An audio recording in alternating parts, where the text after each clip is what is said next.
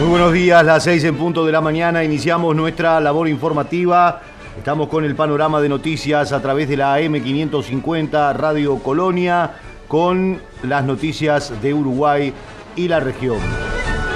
En estos momentos tenemos una temperatura de 11 grados 4 décimas en Colonia, la máxima prevista para hoy 21 grados, precipitaciones que se han dado desde la madrugada con algunas tormentas el cielo estará nuboso con periodos de cubierto hacia la tarde, precipitaciones aisladas y baja probabilidad de tormentas.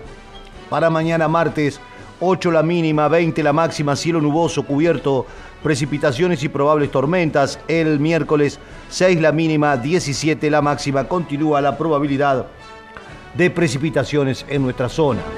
Mientras tanto, en Capital Federal, República Argentina, 13 grados dos décimas, nublado con tormenta débil a esta hora, la máxima para hoy 19 grados. Las lluvias permanecerán durante toda la jornada en forma aislada para mañana martes, mayormente nublado, precipitaciones por la mañana, algunas tormentas hacia la tarde, una mínima de 12, la máxima 17 grados y el miércoles chaparrones desde la mañana con 11 de mínima, 13 la máxima. Hacia el jueves continúan las precipitaciones según el Servicio Meteorológico Argentino.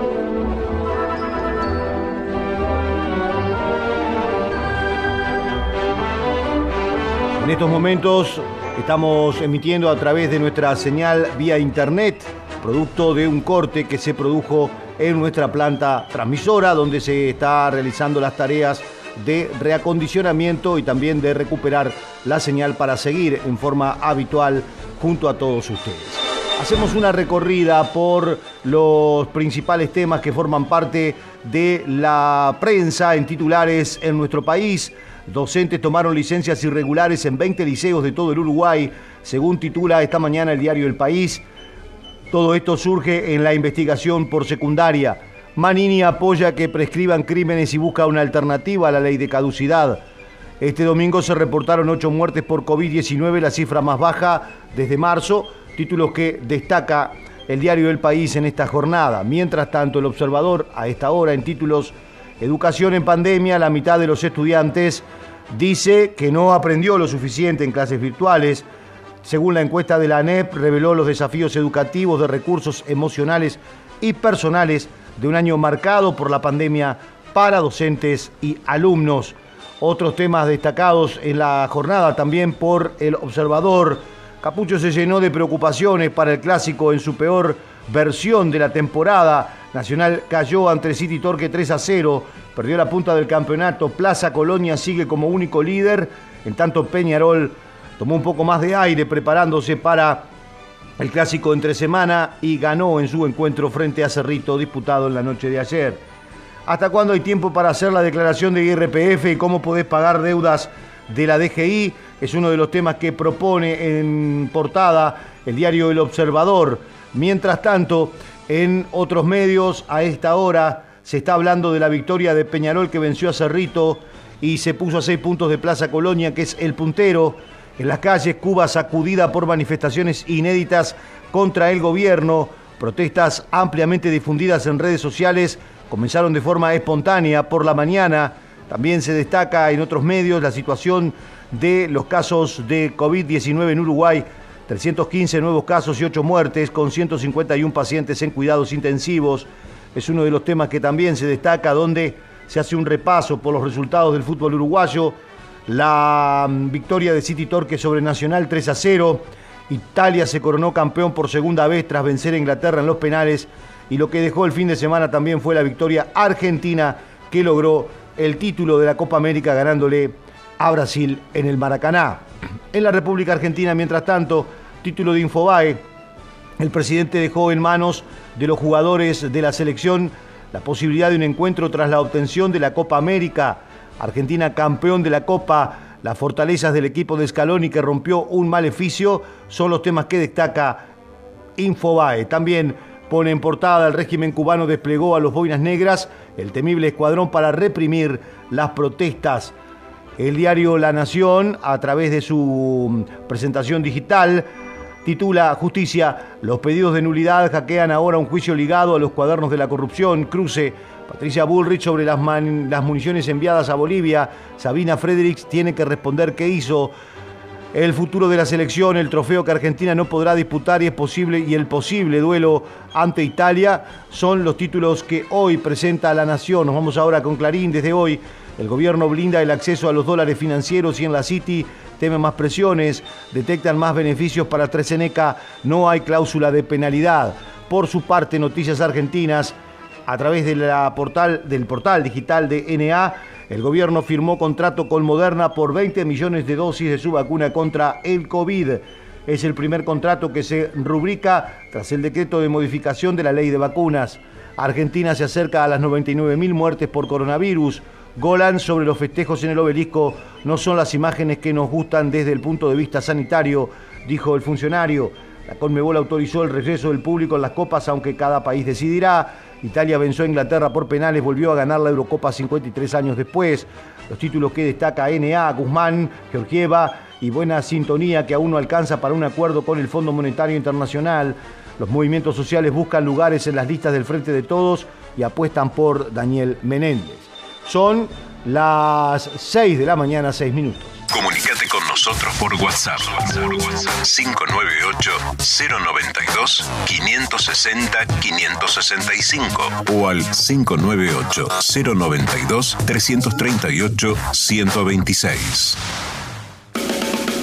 Los sábados, los sábados, a partir de las 18, un duende acompañará tu tarde. Un clásico de la radio. Multitemático, divertido, solidario, con grandes invitados y muy buena música. Aquí, en AM 550, llega El Duende. Guillermo Petruccelli. Blins, suministro de personal, portería, limpieza, hotelería y gastronomía. Por consultas 099-577-533 o info arroba blins.com.uy.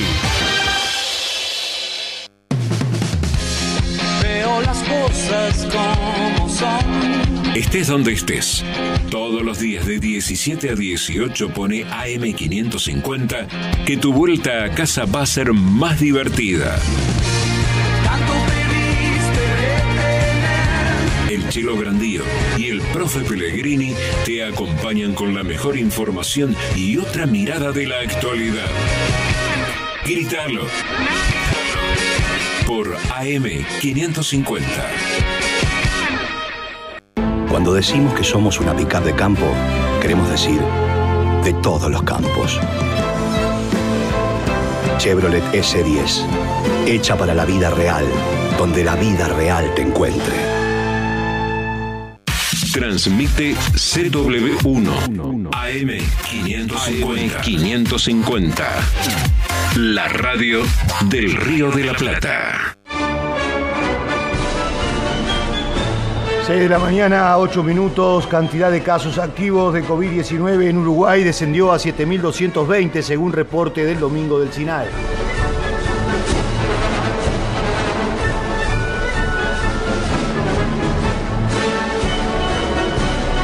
Domingo se analizaron 5.981 pruebas para la detección de COVID-19, se detectaron 315 nuevos casos de la enfermedad, según el informe del SINAE.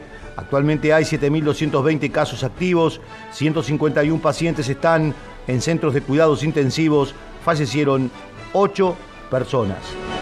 UTE presentó una denuncia penal por las pérdidas en Gaza Yago estimadas en 213 millones de dólares. Se trató de un perjuicio económico grave para el Estado con fondos públicos, según se señaló, que podrían haber interrumpido, según el abogado Jorge Barrera, añadió que el directorio de UTE tenía la obligación de realizar esta puesta en conocimiento de la justicia. Dentro del marco y del elenco de delitos contra la administración pública, sin lugar a dudas, puede existir elementos con apariencia delictiva para la figura del abuso de funciones. ¿Cómo sigue el proceso ahora? Ahora el proceso, eh, según establecía en el marco del eh, código anterior, eh, se dará traslado al Ministerio Público, el Ministerio Público evaluará eh, cuáles son las medidas a seguir. Entendemos que lo razonable es que haya una ratificación y por lo tanto una declaración por parte de los denunciantes y luego se comenzará a diligenciar toda la prueba. Son más de 600 páginas en las cuales está detallado capítulo por capítulo cuáles son los actos arbitrarios y los perjuicios económicos para la administración. Así que eh, ahora, eh, sin lugar a dudas, es el Ministerio Público quien determinará los pasos a seguir. Se le da traslado. Para Barrera existió un perjuicio económico para el Estado y así lo señaló cuando fue consultado sobre la discusión de cuánto fue la pérdida real generada. El Código Penal establece el perjuicio económico. Por lo tanto, la discusión numérica acerca de si son 213, 113 o 57 millones de dólares, fíjese que estamos hablando de que el código establece perjuicio económico, no el quantum de eh, discusión porque eso ya está dentro del propio tipo penal. Con respecto a los responsables acá, lo que se determinó son hechos con apariencia delictiva, evidentemente para realizar el trabajo objetivo por parte de la empresa independiente eh, Price, eh, establecieron sí organigramas, rondas de contactos, pero eso es fiscalía quien debe determinar eh, quién debe comparecer eh, en el expediente a dar una explicación a estos hechos que, vuelvo a repetir, no los realizó UTE, sino que eh, una empresa independiente contratada especialmente para analizar hechos objetivos fue la que determinó que estos resultados hoy se pusieran en conocimiento del juzgado. El proyecto no era viable desde su inicio, luego hubo cuatro instancias claves del mismo donde se podría haber detenido, dijo la presidenta de UTE informe de Price, más algunos otros que, que bueno, en el largo, lo largo del informe de 600 páginas se han detallado. Y bueno, y entonces de alguna manera, como ustedes saben, en el mes de junio el directorio definió poner en conocimiento del Ministerio Público dicho informe y contratar al doctor Barrera para su patrocinio. Sí, en base a la evidencia que surge del informe de Price, podemos detallar, ahí está, está documentado, de que el proyecto no era viable desde su inicio y que luego hubieron cuatro instancias claves donde ese proyecto pudo haberse de alguna manera detenido. Primero, cuando Argentina en el año 2012 ya deja claro que no participaría en el proyecto y su participación era del 50%. Segundo, cuando en el año 2015 el contratista principal por incumplimientos abandona la obra y paga la garantía de 100 millones de dólares. En tercera instancia, cuando habiendo fracasado el contratista principal y meses después también haber fracasado las obras del dragado y del gasoducto, se prosigue contratando consultoras para reformular el proyecto y por cuarta vez cuando se intenta buscar un socio y se acerca Shell a las conversaciones y también definitivamente Shell se desvincula de la posibilidad de ser parte del emprendimiento. Entonces, de alguna manera, todos estos hechos están detectados y detallados en...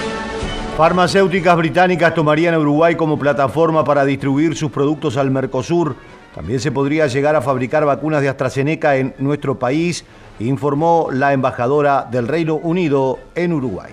Pues es, es, algo que estamos explorando, obviamente. Muchas de nuestras empresas farmacéuticas están pensando, en primer lugar, si pueden usar Uruguay como una plataforma para llevar sus bienes al resto de Mercosur, que es algo que AstraZeneca ya está haciendo aquí en el aeropuerto de Carrasco. Es, es un modelo muy exitoso. Uh, pero también sí, estamos pensando en la producción para las vacunas por muchos años por venir. Hasta ahora, los dos lugares más grandes en América Latina relacionados con la producción de eso están en Argentina y en México, pero seguramente nuestras empresas están ya buscando otras oportunidades. En Facebook somos arroba Radio Colonia AM550. Las dos orillas, de 18 a 19, con Guillermo Marconi. Por un país sin grietas y más unión. Argentina y Uruguay, separados por un río, pero juntos de corazón. Las dos orillas, de lunes a viernes, de 18 a 19 por AM550.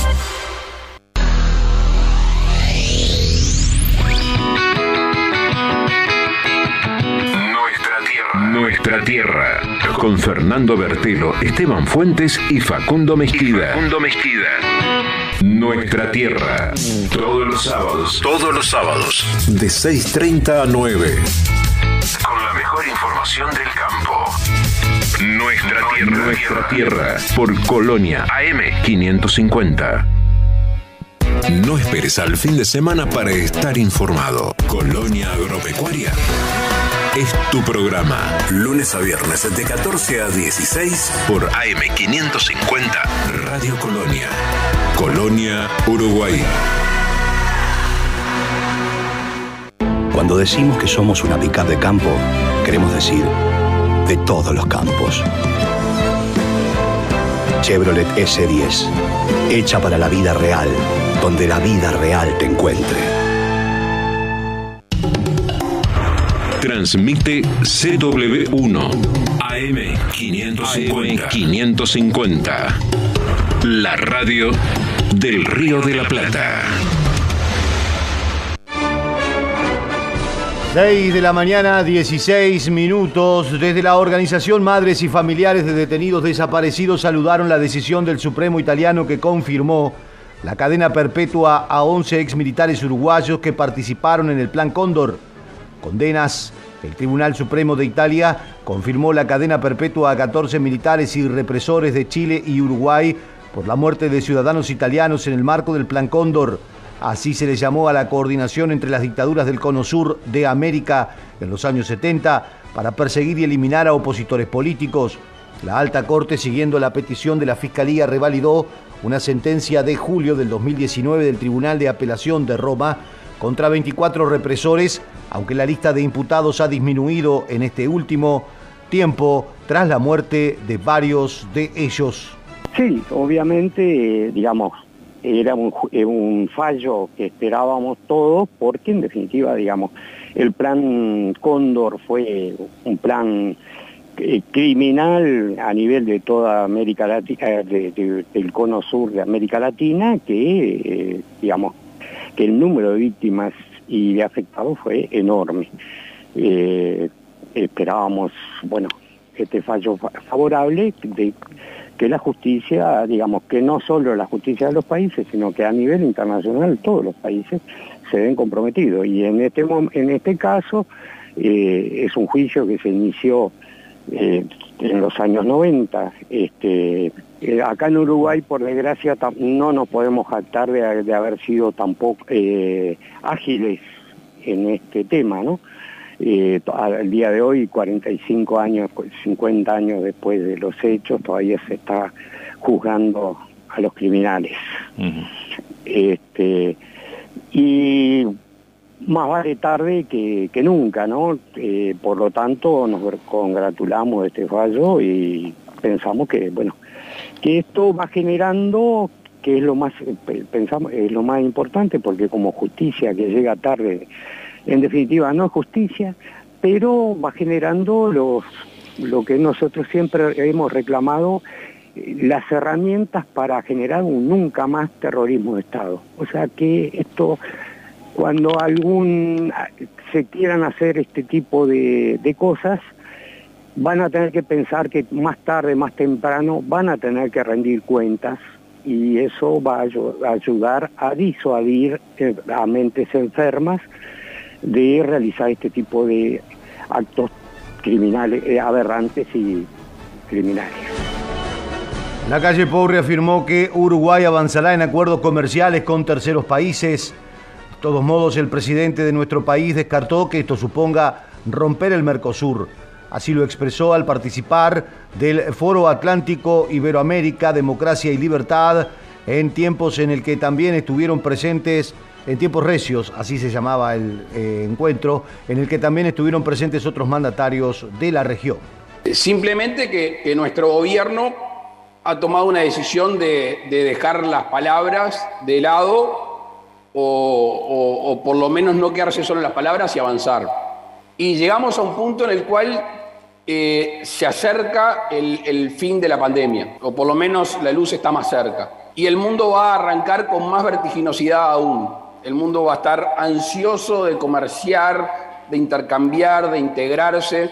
y Uruguay tiene una posición privilegiada. Yo creo que el Mercosur tiene una posición privilegiada. El tema es que somos una de las regiones más proteccionistas del mundo, la quinta. ¿Qué decimos nosotros? El, el mundo va hacia allá. Y obviamente Uruguay es más fuerte, es más firme, tiene más poder negociador si es con el Mercosur. Brasil, Argentina, Paraguay, el lugar donde se va a producir la mayor cantidad de alimento del mundo, una región privilegiada por muchas razones que no vale la pena profundizar ahora, todos juntos. Ahora, si no vamos todos juntos, a nuestros socios le decimos, déjennos avanzar, déjennos avanzar a nuestra velocidad y déjennos luchar por nuestra prosperidad. Nada más ni nada menos que eso. Esto no supone romper el Mercosur, esto no supone romper la regla del consenso, sin perjuicio de las voluntades de otros países. Nosotros nos amparamos en el, en el ordenamiento jurídico vigente en el bloque y por eso, en voz serena pero firme, hemos dicho Uruguay avanza. Esperemos ser todos juntos, pero el Uruguay sin duda va a avanzar. Cambiamos de tema. El subdirector de turismo de la Intendencia de Colonia evaluó positivamente las vacaciones de invierno en este departamento. Así lo dejó en la charla que mantuvo con nuestro compañero Aníbal Silva. Y bueno, vamos a hablar un poco de cómo viene toda esta actividad turística. Estábamos hablando fuera del micrófono de que las vacaciones para Colonia, Colonia General, Colonia Departamento, han sido muy buenas, ¿no? Sí, este, bueno, un placer este, hablar con ustedes. Un saludo para, para la audiencia también. Eh, la verdad que sí, que, que estábamos este, estábamos necesitando unas vacaciones como estas, con gente, con cupos llenos en los paseos, en este, museos, en la los museos privados, en las reservas, en, las bodegas, o sea, es una es una muy linda noticia poder este de a poquito mover mover la economía este, tan importante para tantas empresas familiares que, que viven de, del turismo. ¿Cuál es la expectativa que han visto ustedes reflejada en los empresarios mm, de, del departamento justamente a raíz de esto que comienza como bueno una luz en el horizonte, digamos? Bueno, es este no se puede, es muy difícil especular, ¿no? Porque realmente todos los pronósticos este, han sido bastante errados, ¿no? Con, con respecto a lo que iba a durar la pandemia, muchos pensaban en, en, abril del año pasado que para el verano eh, ya íbamos a estar bien y estamos por llegar a, a la mitad de, del, siguiente año y no y esto no ha terminado, parece que no va a terminar muy pronto, pero sí es cierto que, que Colonia este, tuvo como una reacción muy rápida frente a, a la, al problema, creo que fue la, el lugar más destacado, sin es que no, no, no es que lo diga yo, sino que ha sido reconocido a nivel nacional por autoridades, este, digamos, la, la, la rápida reacción que tuvo frente a esto y, el posicionamiento que ha tomado, este, muchos dicen que, que es pescar en una pecera, pero eh, si bien es cierto, porque, porque estaban las fronteras cerradas y nosotros estábamos este, captando turismo interno, eh, fuimos los que, los que nos sacamos la, la tajada más grande, y eso este la verdad que, que es este muy muy muy reconocido también por la parte empresarial este, con la cual se está trabajando día a día este, de manera unada y, y eso se nota Interesante concurso literario se promociona en Soriano, allí también el informe de nuestro compañero. Venimos con novedades del departamento de Soriano. La Dirección de Cultura de la Intendencia de Soriano y el MIDES convocan a niños y adolescentes a un concurso literario denominado Relatos en Pandemia. Podrán participar niños y adolescentes de todo el departamento sin limitaciones de edad. Los más pequeños podrán presentar su relato con la ayuda de una persona mayor. La presentación de este certamen se realizó en la Biblioteca Jiménez de Mercedes, donde estuvieron presentes el director de Cultura, el licenciado Javier Utermac, el director departamental del MIDES, Andrés Bacini, acompañados de Efraín Cano, como integrante de la Dirección de Cultura, y Martín Pereira, referente de la Secretaría Nacional de Cuidados y Discapacidad. Las bases estarán disponibles en breve en la página web de la Intendencia de Soriano y de la Secretaría Nacional de Cuidados y Discapacidad, teniendo tiempo para presentar los trabajos hasta el 23 de julio próximo. Los trabajos serán hasta el 23 de julio. Se pueden enviar vía mail a cultura.soriano.gu.uy o a mercedes.mides.gu.uy, pudiendo también comunicarse por WhatsApp a través del 091 432 694. El premio será una tablet 10 pulgadas para el primer puesto. En el lanzamiento hicieron uso de la palabra las autoridades, comenzando el director de Cultura de la Intendencia de Soriano, Javier Utermac. Este, la verdad que seguimos trabajando en conjunto con la Dirección de Cultura, con, con el. Tuvimos un, un concurso fotográfico que tuvimos muy buena receptividad y bueno, ahora tenemos un concurso de relatos eh, para niños, niñas y adolescentes eh, en el cual eh, hemos empezado a, trabajar y bueno, ya tenemos las bases y este sería el, lanzamiento. Hasta el 23 de, julio se podría este, presentar.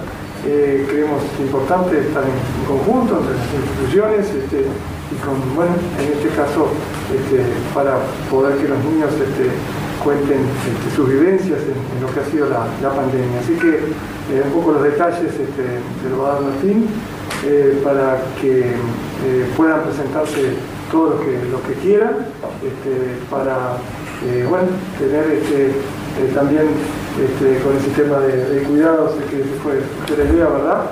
Este, para, para que los niños puedan también eh, expresarse este, en, esto de la, de, la, de la pandemia, de lo que han tenido que, que pasar en este, en este, año y pico. Así que bueno, eh, la idea es esa, convocar a, a, todo el departamento para que todos los niños puedan presentar algo. Bien, son las 6 de la mañana, 27 minutos. Avanzamos con otros temas. Tenemos la inauguración de la oficina de INACOP en Valdense. También las eh, novedades sobre el turismo en el departamento de Soriano. Pero uno de los temas que vamos a compartir con ustedes, ya retornaremos con el trabajo de nuestro compañero Aníbal Silva. Decíamos que otro de los temas es qué va a pasar con el fútbol del interior. Según los intendentes, dudan que en agosto se retome la presencia del público en el fútbol del interior de nuestro país. Los jefes departamentales solicitarán una nueva reunión a la Secretaría General del Deporte para que revea esta posibilidad.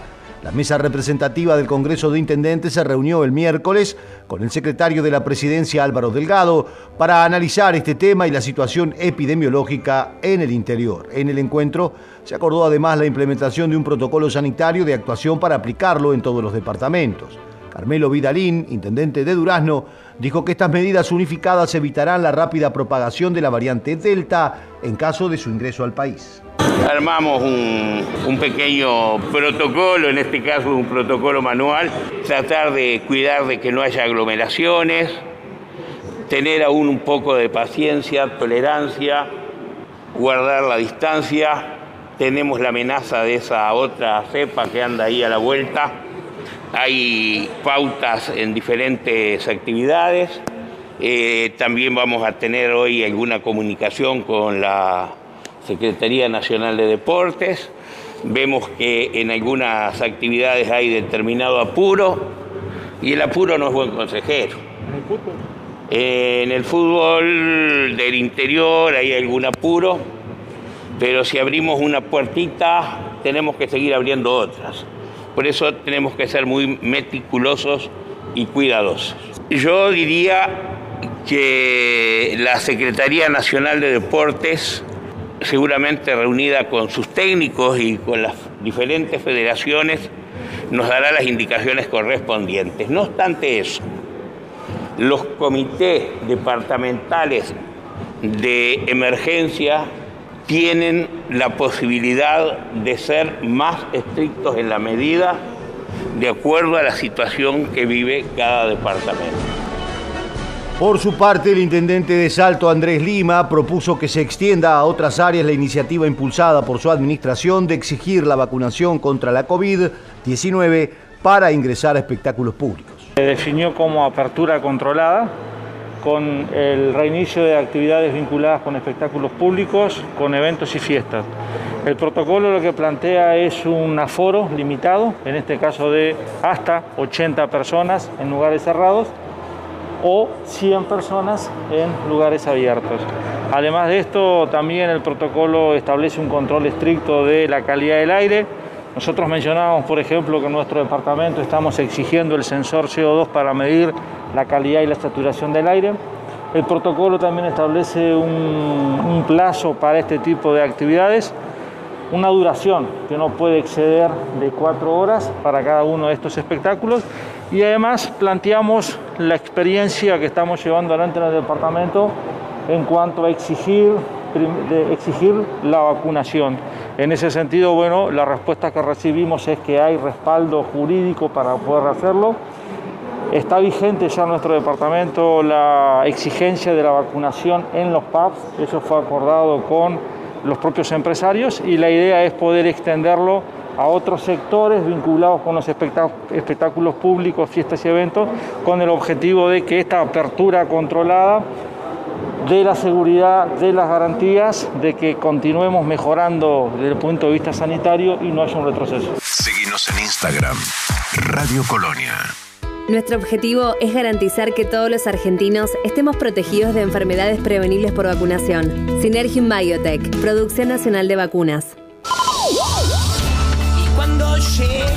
Marcelo, me late el corazón. ¿Cómo te va, Benedetto? ¿Cómo te va, Benedetto? Soy Marcelo Benedetto. Es el momento de no perderse de 12 a 14. ¿Cómo te va, Benedetto? ¿Cómo te va, Benedetto? De lunes a viernes, de 12 a 14, por AM550. ¿Cómo te va, Benedetto? Los sábados de 11 a 12, Portal Agropecuario. Una mirada diferente para conocer la producción, la comercialización, la industria y los mercados de alimentos de la Argentina. Con Horacio Esteban, Portal Agropecuario, por AM 550. Cuando decimos que somos una pickup de campo, queremos decir de todos los campos. Chevrolet S10, hecha para la vida real, donde la vida real te encuentre. Transmite CW1 AM 550. 550. La radio del Río de la Plata. Son las 6 de la mañana, 33 minutos. Repasamos los datos del tiempo en nuestro departamento en Colonia. Ahora la temperatura 11 grados 4 décimas. Una máxima prevista para hoy de 21 grados. El cielo está nuboso, precipitaciones todavía en algunas zonas de esta región.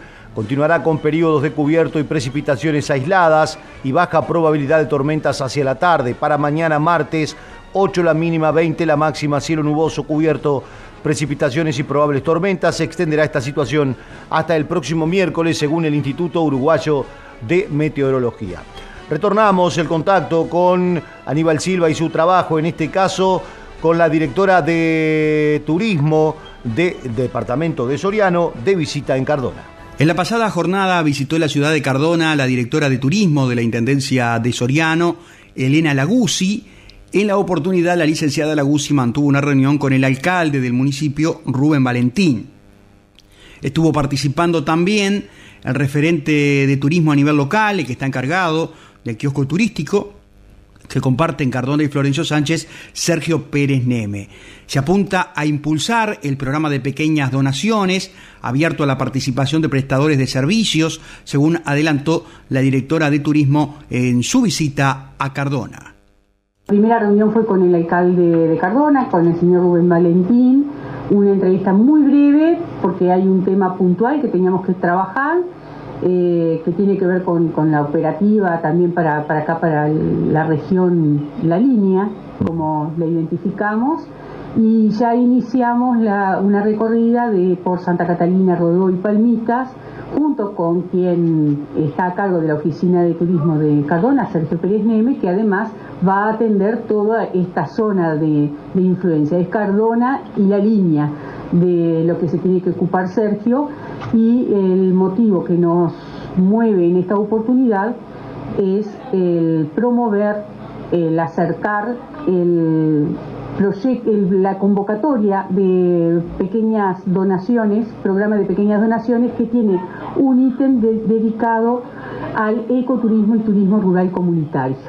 Por lo tanto, estamos haciendo esta visita a las juntas locales y a los grupos de turismo y a los municipios para este, bueno, ver de qué manera eh, pueden postular, con qué capacidades cuentan Creo que ahí vamos a poner énfasis porque esta convocatoria llega y deja muy poco espacio, si bien ya estuvieron trabajando los municipios en ello, pero queda muy poco tiempo, que es el 19 de julio, hay que mandarlo y el 28 de julio, o sea, ya hasta el 28 de julio habría, hay una, un tiempo como de, de reformulación o de propuesta.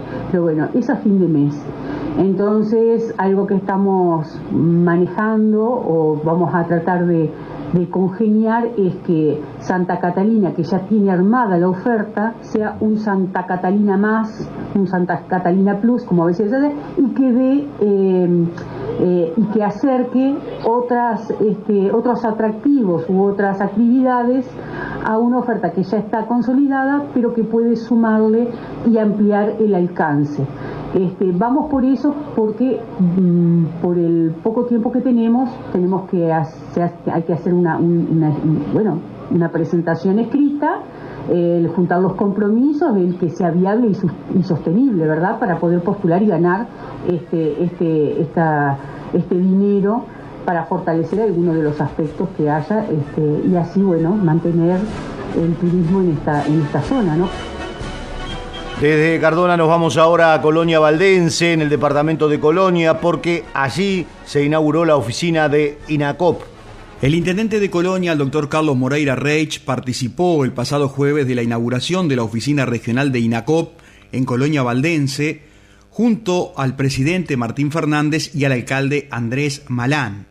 Esta nueva dependencia, que también atenderá al departamento de San José, apunta al instituto para que tenga mayor presencia en el interior apoyando el cooperativismo. Se hicieron presentes en la oportunidad también el senador Carlos Daniel Camí, el representante nacional Nicolás Viera, directores de la Intendencia, concejales del municipio y representante de cooperativas de la zona. La licenciada Mariana Berger será la encargada de la atención en esta nueva oficina que va a funcionar en el municipio de Colonia Valdense. Las expectativas para esta regional de Colonia y San José, donde hay 220 cooperativas conformadas, son muchas. Se reflexionó que a raíz de la situación de la pandemia hay necesidades nuevas que pueden ser trabajadas desde el Instituto Nacional de Cooperativismo y además se realiza asistencia técnica y capacitaciones. La oficina, que reiteramos trabajará en el municipio de Colonia Valdense, atenderá los días martes y viernes de 8.30 a 11.30 y los contactos para aquellos cooperativistas que se quieran comunicar es 4558-9294 y 098-96-9282.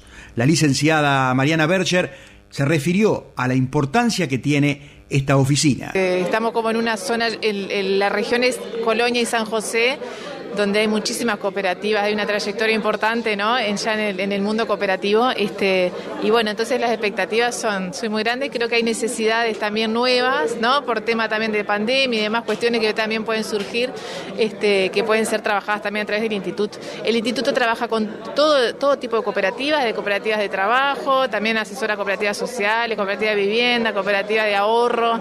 En realidad es, es como todo el mundo cooperativo y sus alrededores. Entonces este, ahí hay diferentes este, aportes que se pueden hacer, como desde asistencia técnica, como por ejemplo también eh, acceso a, fondos rotatorios, que también hay para que las cooperativas puedan este, tener algunos créditos en caso que se necesite.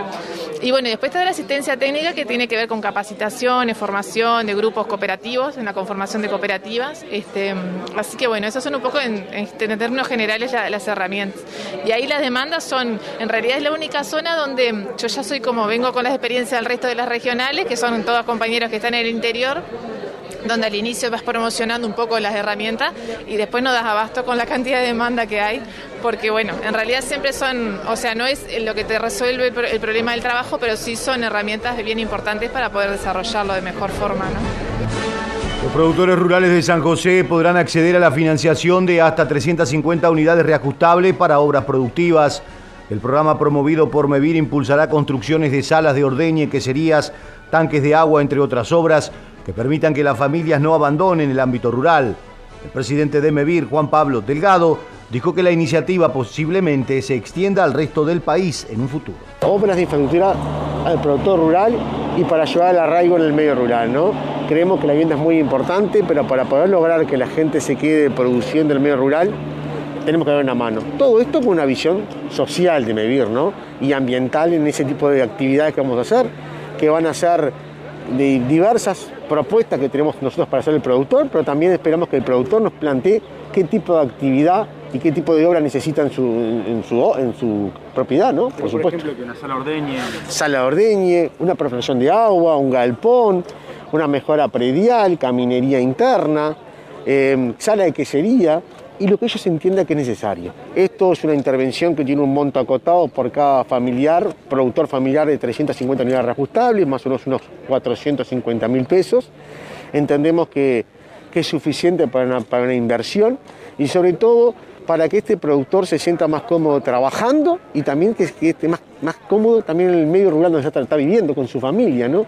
Por eso decíamos que no es una intervención solamente meramente productiva, sino también con una visión social como, como es MEVIR, ¿no? una política de alcance nacional social. ¿Esto se va a ampliar a todo el país o va a continuar solo en el departamento de San José? No, esto es un plan piloto que arranca en San José, que es a corto plazo, dura en torno a 10 meses para ser evaluado y después replicarlo en varios departamentos del país, ¿no? ¿Tienen estimado cuántas familias va a comprender? Sí, la idea es una inversión de 24 millones de pesos y hay una intervención mínima de 50 a 60 familias, mínima de piso. Seguimos en el departamento de San José porque allí siguen bajando los casos activos de COVID-19. El director departamental de salud, Juan Antonio Atilio, señaló. Estamos viviendo, del punto de vista epidemiológico, la situación departamental es buena, es satisfactoria. El departamento está acompañando la tendencia nacional al descenso de casos activos y bueno, se ha notado una disminución de activos que ha pasado de, llegar, casi que llegamos a 1.400 en algún momento y ahora estamos entre 200 y 300 con una tendencia acentuada y, y, confirmada al descenso, porque estas cosas en epidemiología hay que tener cuidado, a veces es todo muy variable, esto es un virus, es una cuestión biológica y a veces sí, a veces no, pero bueno, se ha notado una clara tendencia al descenso, estamos entre 200 y 300 casos activos y una escala de Harvard que tiende al naranja, este, y si bien no, podemos volver al rojo porque es cuestión de ver los casos por, cada semana, es cierto que estamos en muy buena situación eh, en el aspecto sanitario. ¿Cuál es el análisis que hacemos de por qué estamos así? Yo creo que ahí caben tres cosas que tenemos que hablar. Una, la disminución de movilidad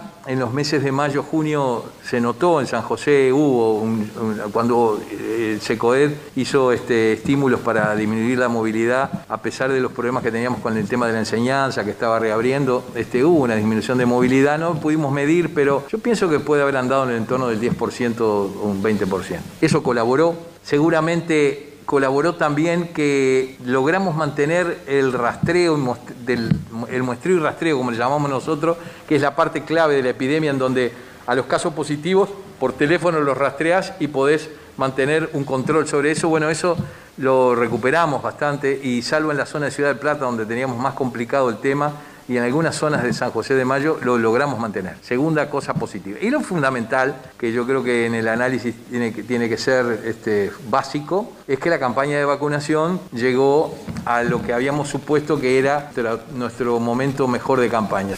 Seguimos en Twitter. Twitter. Arroba Colonia AM550. Lo que pasa en el campo pasa por AgroLink Radio. AgroLink Radio.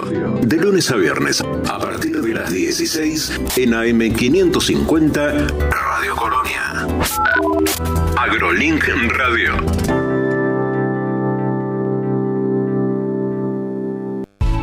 Ventila los ambientes de manera cruzada, distribuida y permanente. Hacelo en tu casa y en el trabajo. Así evitas el contagio y la circulación del virus. Por orientación y consultas, comunícate al 148 las 24 horas o al 147 todos los días de 8 a 20 horas y por emergencias al 107 las 24 horas. Por favor, seguí cuidándote. San Martín, Estado presente.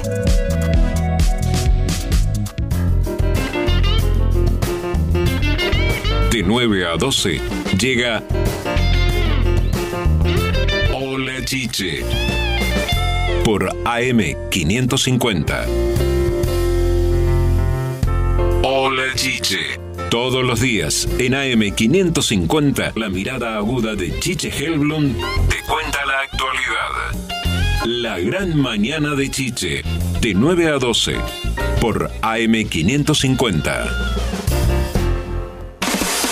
Transmite CW1 AM 550. 550.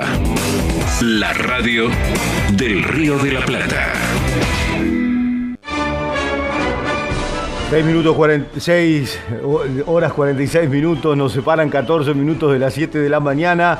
Unas 35 mujeres integrantes de Uruguay trabaja, se capacitarán en huerta comunitaria en el marco de una recorrida por Durazno. El ministro de Desarrollo, Martín Lema, el intendente Carmelo Vidalín y representantes de la Asociación Rural Departamental firmaron un acuerdo que posibilitará que 35 mujeres integrantes del programa Uruguay Trabaja se formen en la producción de huerta orgánica y puedan continuar de forma independiente una vez finalizada la iniciativa. Como parte del convenio marco, la Intendencia de Durazno facilita infraestructura con aportes pertenecientes al Fondo de Desarrollo del Interior, de la Oficina de Planeamiento y Presupuesto y la Sociedad Rural de Durazno. Entrega en comodato un predio ubicado en el barrio Las Violetas. En el acto de firma, el ministro Lema señaló que la iniciativa fortalece la articulación entre los diferentes programas, con el fin de otorgar mejores herramientas a quienes los integran para potenciar su desarrollo personal. Sí, efectivamente, eh, comenzamos temprano en el, en el, comedor municipal que funciona en articulación con el Instituto Nacional de Alimentación, que, responde al Ministerio de Desarrollo Social, en donde, bueno, tengo la oportunidad de hablar con el personal y constatar el, el cariño y el afecto que le ponen a, a la tarea. Después, bueno, notificamos un acuerdo que llegamos interinstitucional, en donde, bueno, en la jornada de hoy firmamos con la Intendencia de Durazno un convenio que, bueno, se va a sumar la, la Sociedad Rural de, Durazno y otros actores institucionales de lo público para poder dar oportunidades a, a 35 mujeres que actualmente pertenecen a, Uruguay Trabaja eso también es una situación que celebramos porque viene en la línea de la articulación y generar oportunidades y herramientas a distintas personas vinculadas a, a nuestros programas.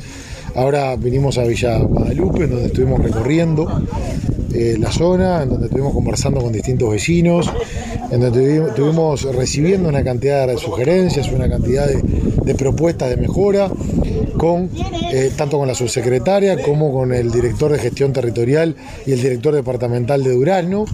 Y eso es una tarea que a nosotros nos gusta mucho porque eh, podemos recibir en cuanto a lo que son las diferentes necesidades y el estado de situación en la localidad, en la propia localidad. Y nadie más que los propios vecinos para expresarnos eh, bueno, cuál es el estado de situación y dónde entienden que hay que ir a dar unos próximos pasos a los efectos de fortalecer la, atención del Ministerio de Desarrollo Social.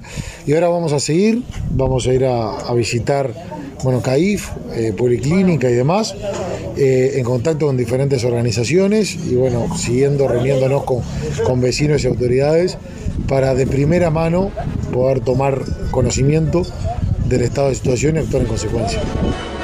Uruguay es el país elegido por Volkswagen en Latinoamérica para implementar fase de prueba para automóviles 100% eléctricos.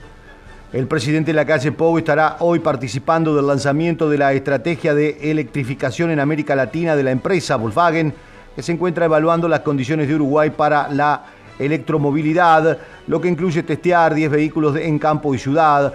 De superar esta fase, en el 2022 el país se convertiría en el primero de la región en comercializar productos eléctricos de la marca.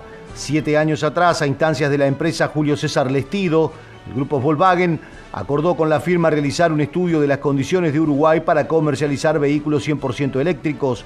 Las etapas de este proyecto eran las de verificar la instalación de la red de cargadores, comprobar la infraestructura vial en zonas urbanas, suburbanas y rurales, capacitar técnicos en alto voltaje, invertir en herramientas de servicio probar el rodaje de vehículos eléctricos.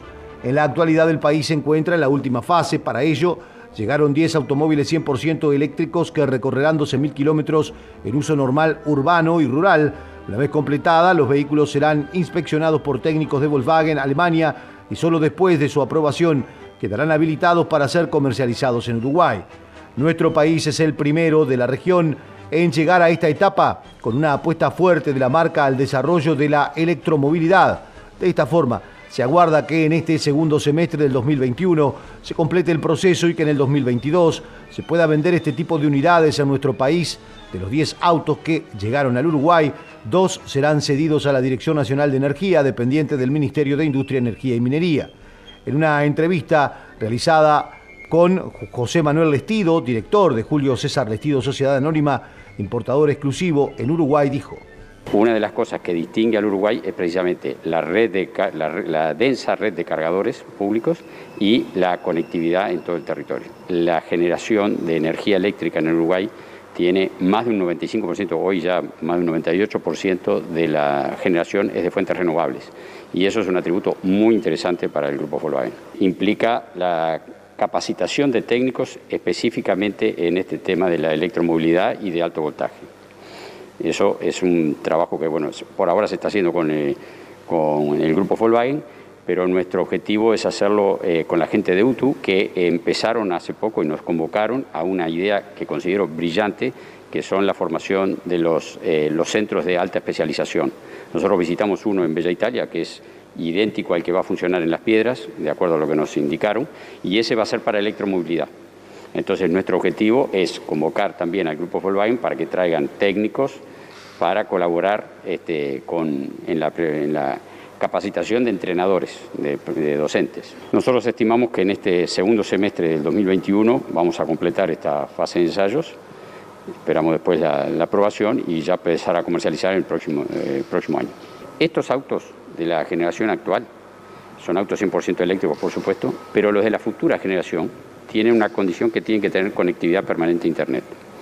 Entonces, el grupo Volkswagen está eh, eh, pensando, o sea, lo que están proyectado es instalar un hub para que, para que gestione las flotas que se comercialicen en la región en San Pablo.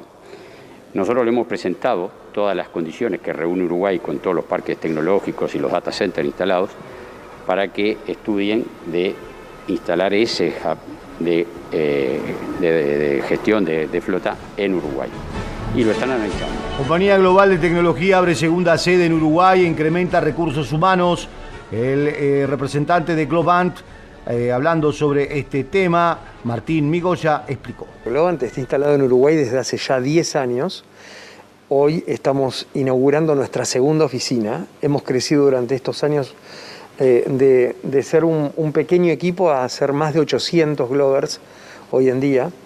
Eh, y, bueno, esta es una apuesta, estamos redoblando nuestra apuesta por, por estar presentes en Uruguay, un país que realmente amamos y, donde hemos visto un montón de, de, oportunidades, de crear un montón de oportunidades que además no solamente fueron creadas, sino fueron deleitaron a nuestros clientes, lo cual para nosotros es súper importante. Uruguay, eh, por un lado, tiene un montón de gente con una actitud muy emprendedora, eh, muy líder, les encanta, al uruguayo le encanta poder desafiarse. Eh, desde acá han nacido para Globant iniciativas súper importantes, todo, todo lo que tiene que ver con las capacidades aumentadas, el uso de la inteligencia artificial, ha sido liderado desde Uruguay. Así que para nosotros es algo transformacional, que se mete en cada poro de la organización, que nos permite aumentar cada una de las capacidades en cómo Engloban se programa, cómo se recluta, cómo se alimenta nuestra cultura, eh, cómo diseñamos, cómo compartimos conocimiento. En todas estas áreas utilizamos inteligencia artificial y es un área donde Uruguay ha sido clave en ese desarrollo. El presidente de la calle ha, sido siempre una persona que ha estado promoviendo mucho esta industria, promoviendo, eh, apoyándonos a, poder eh, seguir expandiéndonos en Uruguay. Y realmente es muy valorado. Yo creo que tenemos que trabajar en conjunto entre el sector público, el sector privado, para poder generar todas estas oportunidades. Eh, estamos viviendo tiempos muy interesantes, tiempos donde nos empezamos a dar cuenta que los recursos naturales eh, que en los cuales nos basábamos en la región hoy han sido reemplazados por recursos intelectuales. Y todos los países en el mundo los tienen. Entonces se ha despertado una competencia global por el talento eh, y la capacidad de aplanar el, campo de juego para poder jugar estos partidos, estas copas del mundo del talento. Autoridades de economía concurren al Parlamento. Las autoridades de Economía y Finanzas asisten hoy al Parlamento para comenzar el análisis de la rendición de cuentas. Los legisladores oficialistas comenzarán a negociar los artículos que generan diferencias en la coalición de gobierno.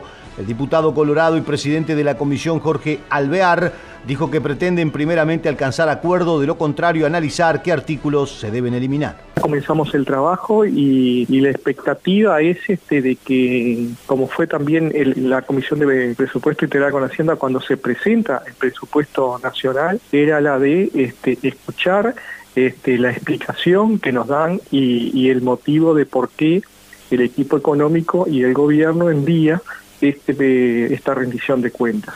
Luego de ahí, eh, la comisión va a evaluar y en base a eso entonces después este, haremos un análisis y comenzaremos la votación. Eh, se ha venido conversando con, con este gobierno con la coalición y, se va a seguir haciendo. Lo que le hemos solicitado es comenten y nos expliquen, como dije anteriormente, los motivos que ha llevado a esos o algunos artículos y en relación a eso después llegar a un consenso o de lo contrario este, eliminarlos de la rendición. El partido viene trabajando en, algunos específicos, pero, pero bueno, después cuando llegado el, momento lo, vamos a ir manejando. Hay, hay temas como, como el, de colonización, eh, también tenemos algún otro que, que va por ese camino, pero en definitiva, al igual que lo hicimos en la LUCA, al igual que lo hicimos en en, el presupuesto este, siempre fuimos laudando o modificando o, quitando articulados.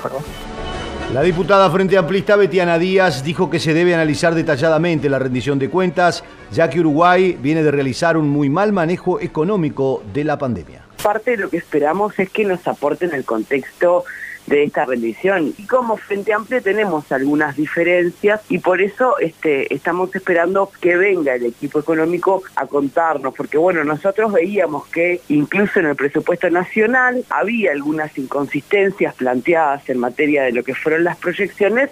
Uruguay ha tenido este, al lado de sus vecinos un muy mal desempeño económico, ¿no? Más allá de que escuchamos permanentemente que el gobierno habla de que, bueno, este, fue muy bueno que Uruguay no cerrara. Las economías que cerraron se recuperaron mejor. Se avisó el año pasado y se aprobó que se iba a crear un fideicomiso para vivienda, para atender la situación de emergencia habitacional y bueno, en esta rendición efectivamente lo que se hace es instalar ese fideicomiso, pero además también dotarlo de algunos recursos. Y ahí es donde tenemos la mayor diferencia. El financiamiento básicamente pasa por los fondos que tenía asignados, que son recursos que están afectados especialmente con ese destino, el Instituto Nacional de Colonización. Y ahí en realidad nosotros tenemos la primera gran diferencia. No queremos es que se desfinancie el instituto. Yo incluso escuché al propio presidente del Instituto Nacional de Colonización diciendo que bueno, que básicamente sí, esto era desdecir un santo para decir a otro,